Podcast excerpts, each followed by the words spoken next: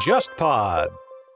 天方乐坛，我是顾超。那今天这期节目呢，我们在聊之前其实准备了蛮久，呃，因为要一个人聊啊，已经是很久以前的事情了。不知道大家能不能习惯我一个人和大家聊音乐？那前段时间呢，在 JustPod 办公室呢，和几位同事聊起了他们是否知道阿根廷的作曲家皮亚佐拉，他们都说不知道。那很惊讶的是，我认为这还是一位在目前说起来音乐圈，特别是你如果听古典、听爵士、听世界音乐，都应该知道的名字。那没想到呢，很多人的反馈是说从未听闻过。那这呢也让我呃犹豫了一下。那过了一段时间以后，才决定做今天这期节目。因为今年其实是皮亚佐拉诞辰一百周年，那么前不久已经，呃，他的生日已经过了啊。但是呢，呃，我后来回想一下呢，还是决定要做一下。那其实啊，皮亚佐拉这个人物呢，他呢和探戈音乐是结合在一起的。那么一九九二年的时候，我觉得对于探戈来说，或者对于我们呃这些应该了解皮亚佐拉、了解探戈音乐的人来说，呃，有三件事情都是很重要的。那第一件事呢？就是在一九九二年的春节联欢晚会上，也就是一九九二年二月三日的晚上，在电视上，赵丽蓉主演了一个小品。那么这个小品呢，可以说是开启了她在春晚上的一个非常辉煌的历史。那当中啊，她就有一段非常著名的台词：“堂哥奏是，趟着走啊，他趟着走，挺胸收腹，把腿儿抻起来。”啪嗒，堂客就是，堂啊堂哥走，三步一窜，那么两啊两回头，五步一下摇，那么六步一招手，然后你再堂啊堂哥走，这叫堂哥。嘿，这叫。其实，在一九九二年的时候啊，除了赵丽蓉的这个非常著名的表演段落啊，成为了全场高能的一个回忆，也是可以说央视春晚呃小品表演历史上非常重要的杰作。那么，在同一年，皮亚佐拉离开人世。那么当时呢，《纽约时报》啊称他为是探戈音乐的一位先锋人物，是革新了这个探戈音乐的一个非常重要的作曲家。可能当时的人们啊，呃，中国的这些受众并不知道探戈是什么，只是从赵丽蓉的小品表演当中了解了一下啊，探戈是趟着走，有什么一步两步三步四步这样啊。其实赵丽蓉呢，据说在当时学习了探戈的舞步，而且非常认真的、反复的琢磨，才有了这一段非常高能的段落。而皮亚佐拉他的一生当中，他为探戈音乐做出了非常大的贡献。所以呢，我也想呢，无论如何找到了一点共鸣，找到了一些共性，我们就来做一期节目。那说到探戈音乐在中国的传播，真正意义上让大家知道探戈，我想啊是通过一部电影。巧的是，这部电影是一九九二年，也是同一年，在十二月二十三号圣诞之前的这个档期上映的非常著名的电影《闻香识女人》。这部电影当中。除了有非常激动人心的故事情节之外，最为著名的恐怕是其中的一段探戈的舞蹈场景和它的配乐，来自卡洛斯·加德尔的一首《一步之遥》。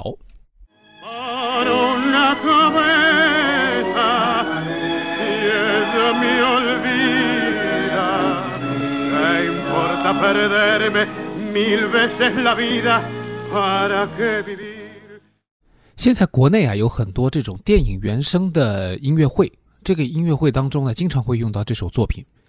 即便呢这些音乐往往都没有版权，但是可以证明的是，这个曲子和久石让为这个宫崎骏做的动画配乐啦，或者是约翰威廉姆斯为很多好莱坞大片所做的配乐，是同样的受到欢迎，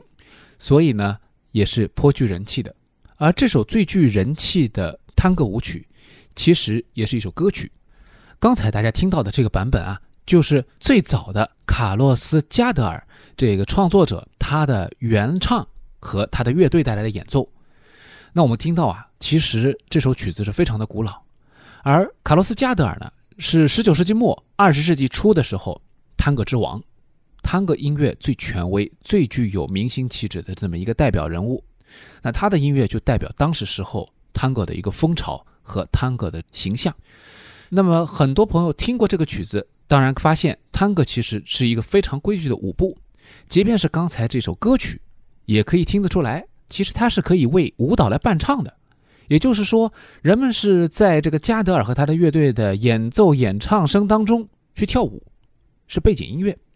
探戈这个音乐当时的地位啊并不高，那么这个音乐有非常典型的舞步的节奏，嘣，嘣嘣嘣嘣嘣嘣，让我想到什么呢？哈巴尼拉舞曲，也就是古巴的音乐。我们之前节目当中有聊到过，大家可以去找来听一下。关于古巴的音乐的那一期节目，那么今天呢，我就不在这儿放了。但是拉丁美洲的这些舞蹈音乐往往都是联系在一起的。那么阿根廷本身呢有米隆加，而这个探戈呢，其实可以算是一个外来的综合的产物，在阿根廷得到了发展，所以这个音乐在全世界范围内都被称之为是阿根廷探戈。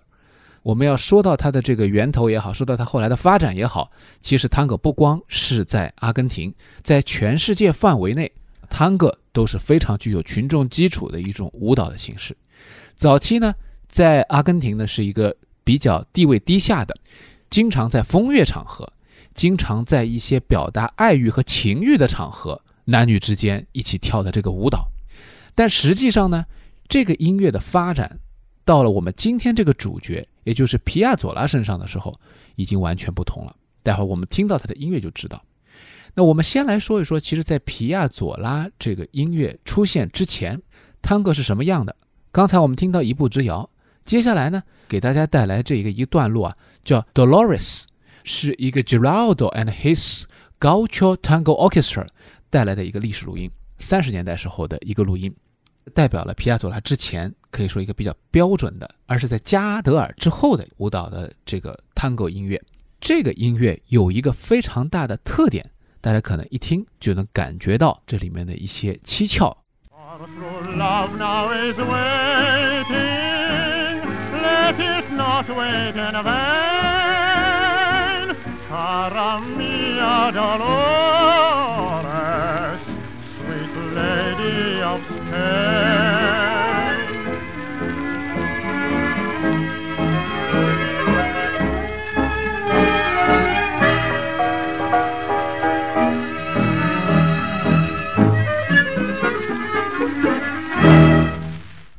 那么今天啊，这期节目可以说准备的相当长时间。顾超也是在之前啊，为大家找了很多的录音，其中包括用到了我自己私藏的一些比较珍贵的 CD，在网上都找不到的。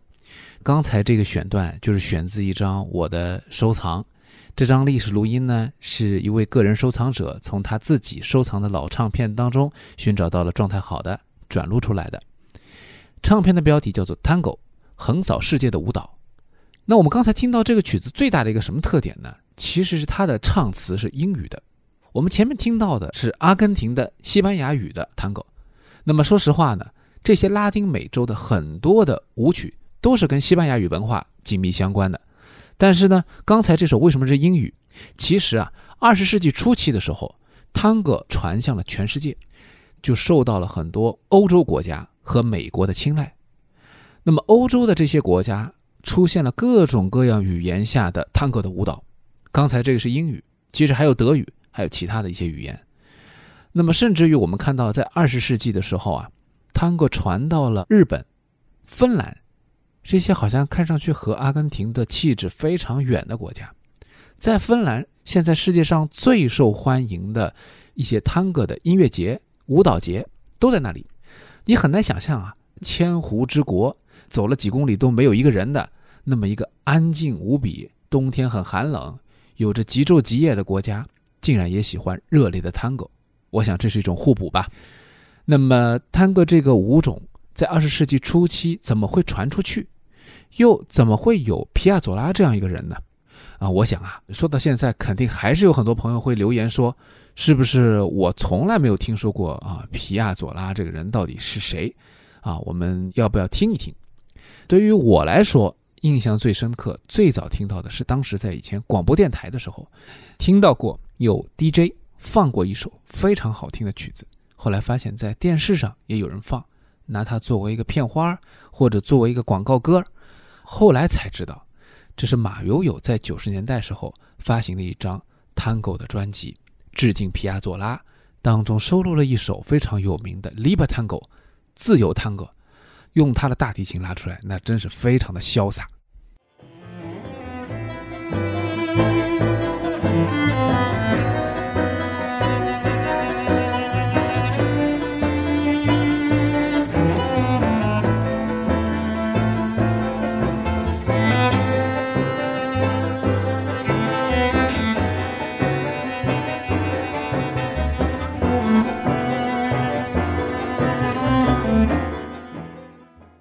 那么说到这个马友友的这张专辑，标题呢是《Soul of the Tango: The Music of Astor Piazzolla》。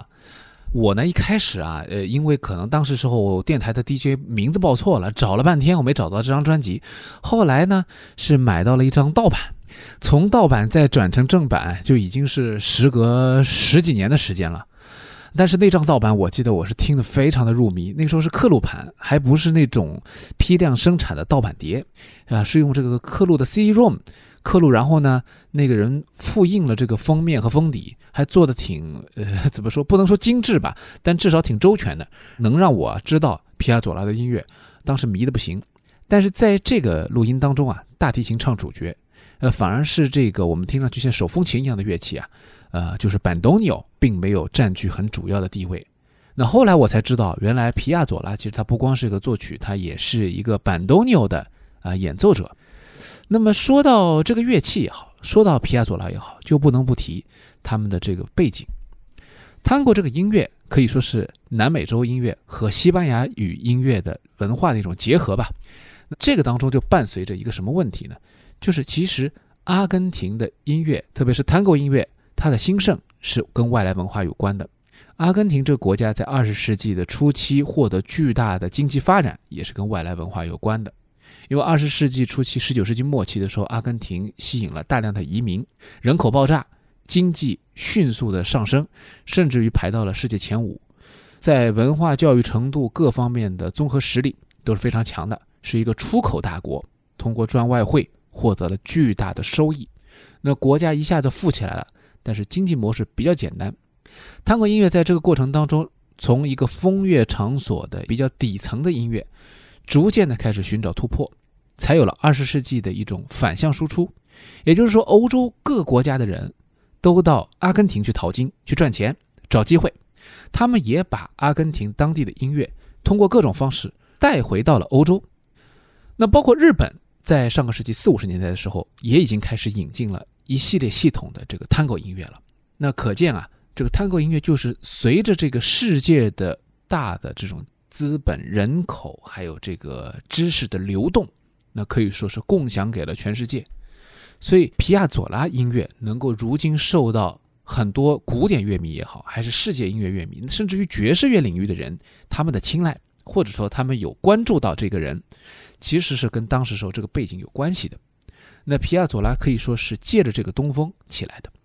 那说到皮亚佐拉这个人，其实他本身也不是一个土生土长的阿根廷人，他实际上啊是一个意大利移民到阿根廷的后代，那应该是第三代了。啊，他的祖父呢就已经移居到了阿根廷，当时寻找这个机会。那意大利人那种性格当中的热情如火，还有意大利和西班牙，我们知道这个从纬度啊，从这个邻近的程度来说，还有从语言的这种相近的程度来说的，都是比较高的。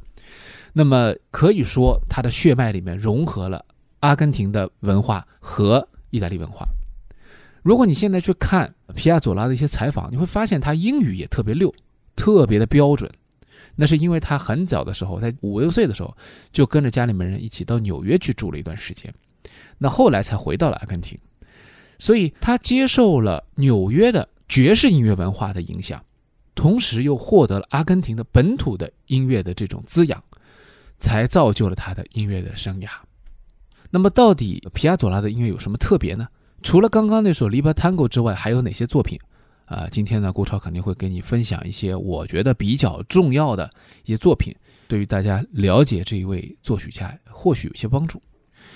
当然，我们看到了九十年代时候，探戈音乐已经是非常成功了。在皮亚佐拉生命的最后时期，在他去世的时候，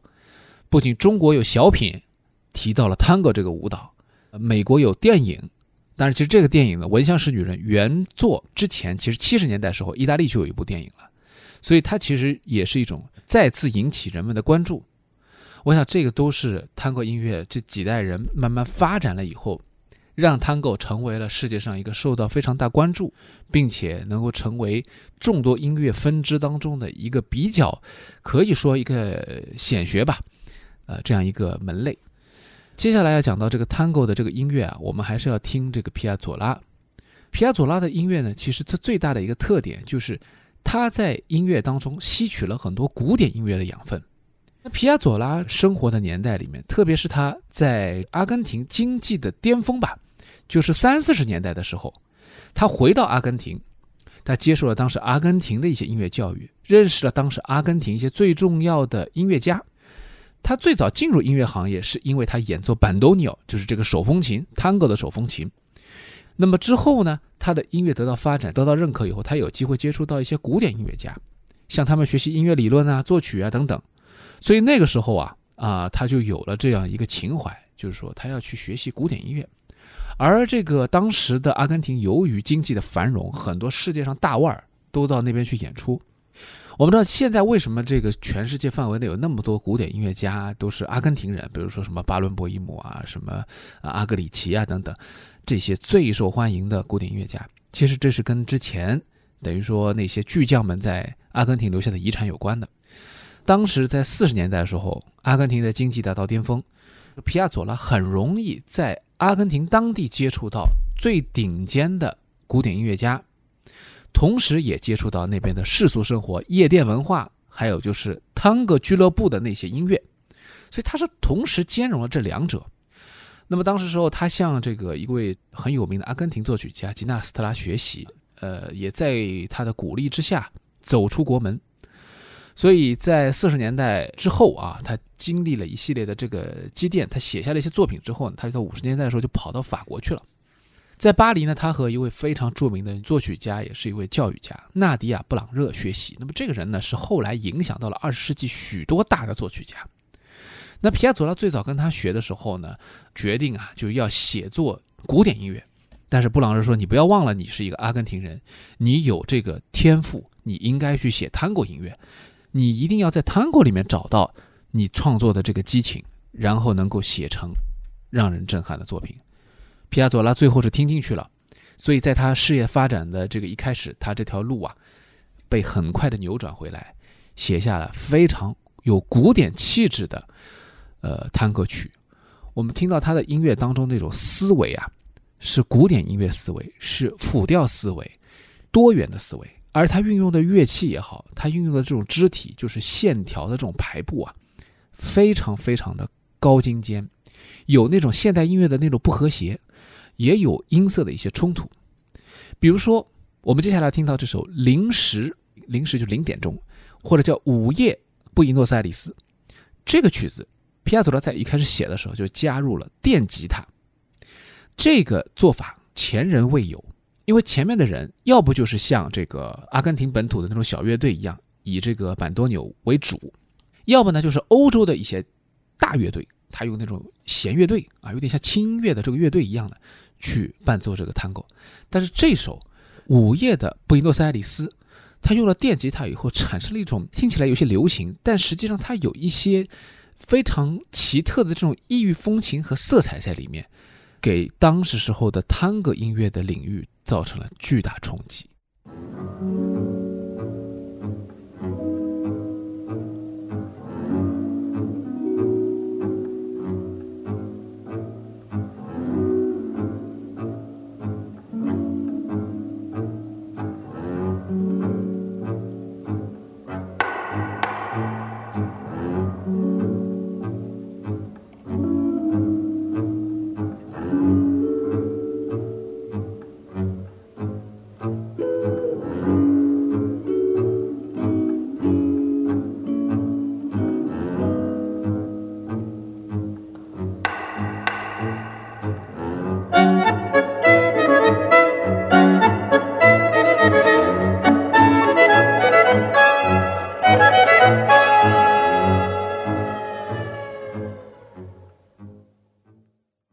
才这首除了听到非常典型的 Tango 的节奏之外，这个电吉他的声音是非常明显的啊。然后呢，还有就是班多纽的声音，我们听到了这当中皮亚佐拉用音乐来表述一种像悲叹、哀鸣一样的声音，就是那种嗯嗯那种叹气声。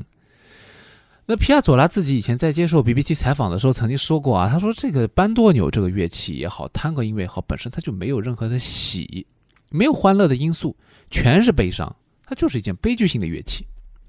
难怪有些人觉得这个音乐当中没有正能量啊！我的朋友当中也有一些人是不听皮亚佐拉的，他们就觉得皮亚佐拉的音乐太 negative 了，太负面了。但是我们可以感受到他描绘的那种情感是根植于阿根廷人内心当中的民族当中的一种很深层的一种感情啊。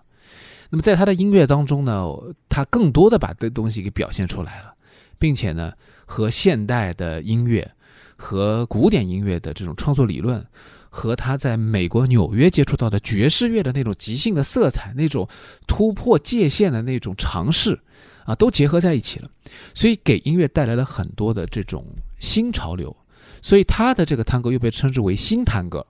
那么在五十年代、六十年代的时候，可以说是影响非常之大的。那么他曾经呢，也在乐队里面，比如说最早当过这个班多纽的演奏者，对吧？后来呢，他走出了乐队之后，他自己开始写作，可以说将这个古典音乐和探戈的结合是非常紧密的。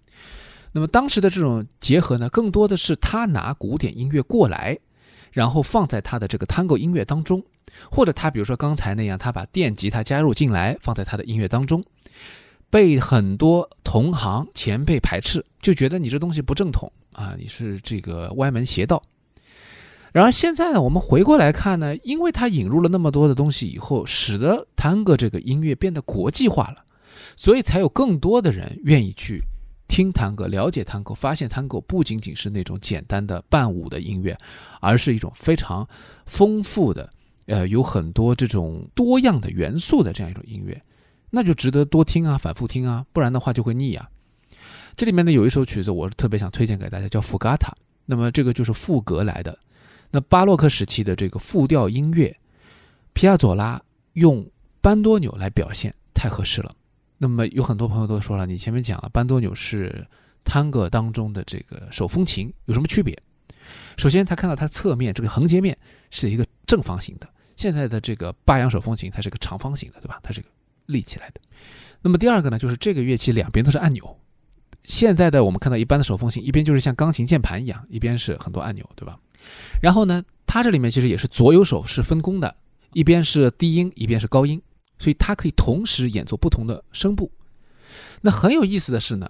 探戈这个音乐真的可以说是一个大杂烩，它真的不是阿根廷原发的一个东西。就从班多纽这个乐器上就可以知道，它是十九世纪的中期由德国人发明的。当时时候是觉得这个乐器好携带，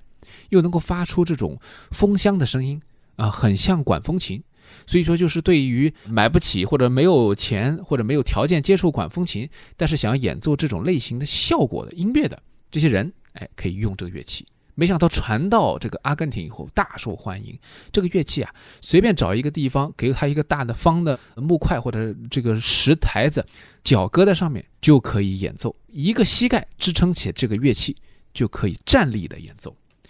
那为这个舞蹈伴奏可以说非常带劲，而且它那个顿感，它那种节奏感，那种风箱带来的嗡嗡嗡的声音，正好可以为这个舞蹈来伴奏来数节拍，啊，是这么一个乐器。好，说回来，我们接下来听一听这个福嘎塔，他用这件乐器，似乎也描绘出了属于管风琴的声音，把班多纽这件外来的乐器的原貌、原初的那个动机引入到了探戈当中来，让探戈找寻到了一个他在欧洲大陆的亲戚的感觉。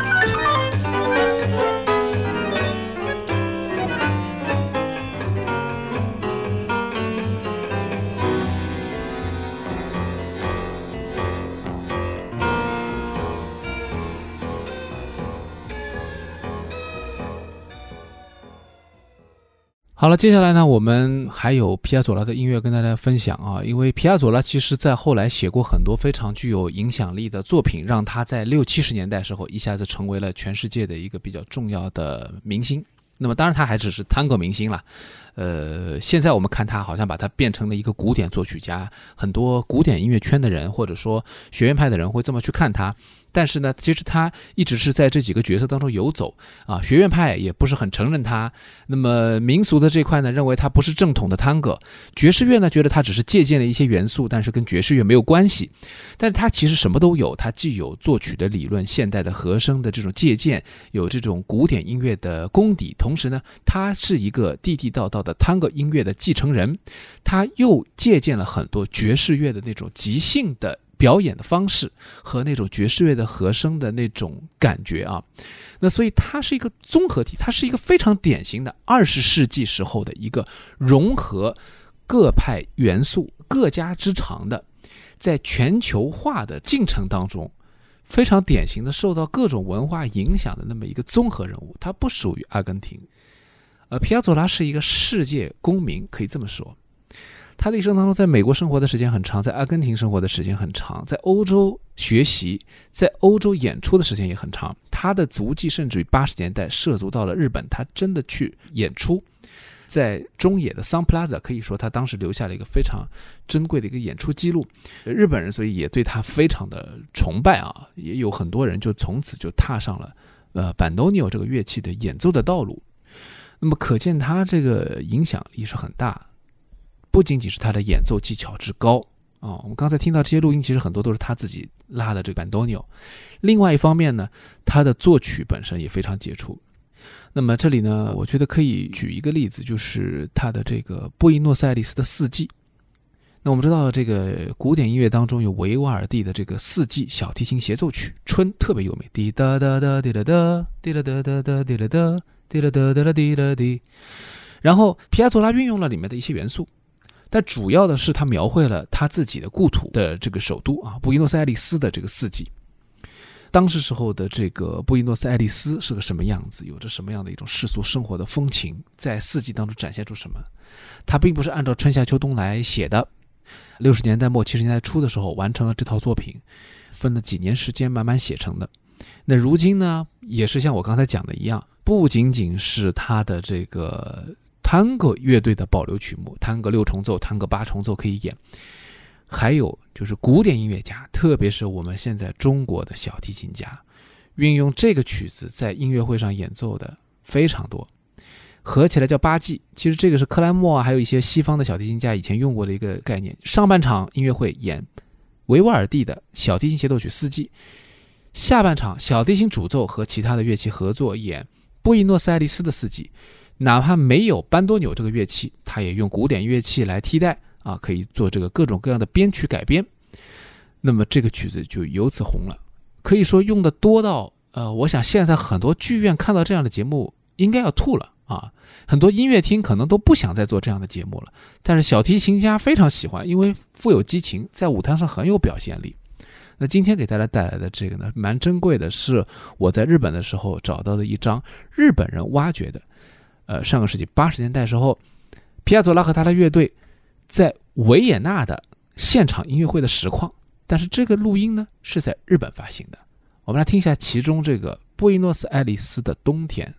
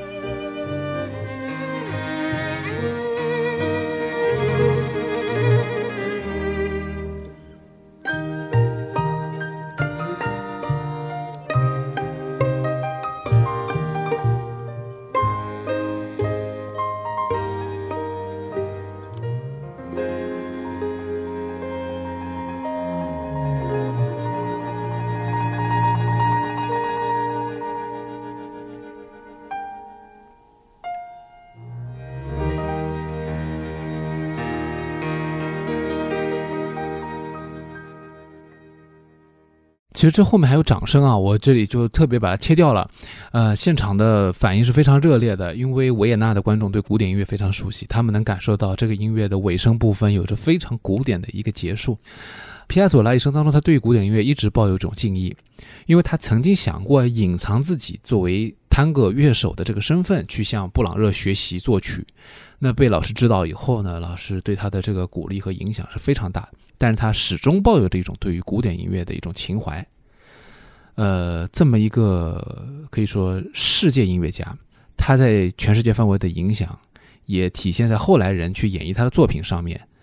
呃，很多我很喜欢的音乐家，不管是古典的还是其他领域的，都有演唱或者说演奏过他的一些歌曲或者是一些其他作品。那么其实还有时间的话，应该和大家讲讲这个皮亚佐拉写的那些探戈歌曲也是非常动人的，而且有很多好的录音版本，还有他个人的这个情史在里面啊。因为他曾经和呃演唱他的探戈歌曲的歌手啊有过这个恋情，当然这个恋情其实没有成为他的妻子了，因为他有很早就结婚了，有妻子有孩子啊。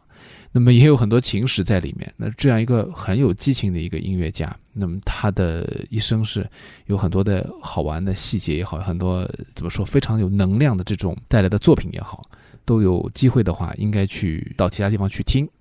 如果说你有兴趣的话，可以加我们节目的小助手，之前在节目当中也讲过的这一位啊，天方乐坛的四个首字母拼音 T F Y T 二零二零零五二五。找到这个人 Sebastian，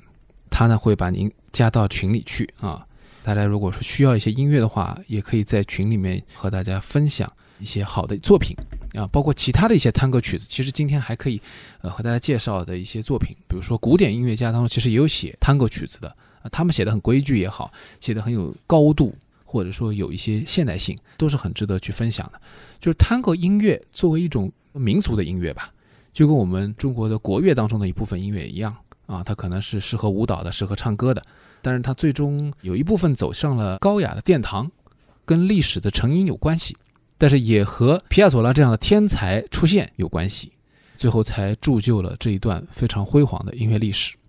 那么我们之前也讲到了，探戈音乐影响很多，受到了很多音乐家、音乐人的喜爱。那最后呢，给大家带来的是坂本龙一的一首曲子，就叫 Tango。它和大冠妙子呢有一个二重奏，我们只是选择其中的一小部分给大家试听。希望所有听过今天节目当中，因为我们都是片段，感兴趣的朋友呢，支持正版，或者到网上去找授权的流媒体进行完整的欣赏。今天的天方乐坛就到这里，我们下期接着聊。